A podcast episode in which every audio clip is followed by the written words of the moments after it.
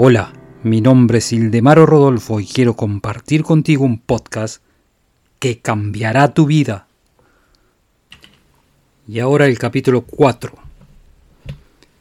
En este capítulo te explicaremos por qué lo que tú piensas, haces o sientes te da una indicación de lo que eres. Pensamientos son energía, y energía es fuerza y es poder. Y es por eso por lo que todas las religiones más conocidas del mundo, la ciencia y la filosofía, se basan en la descripción de esta energía, en vez de ocuparse de la energía misma. Y es por eso por lo que el mundo se limitó al efecto mientras que se ignoraron las causas o éstas fueron mal interpretadas.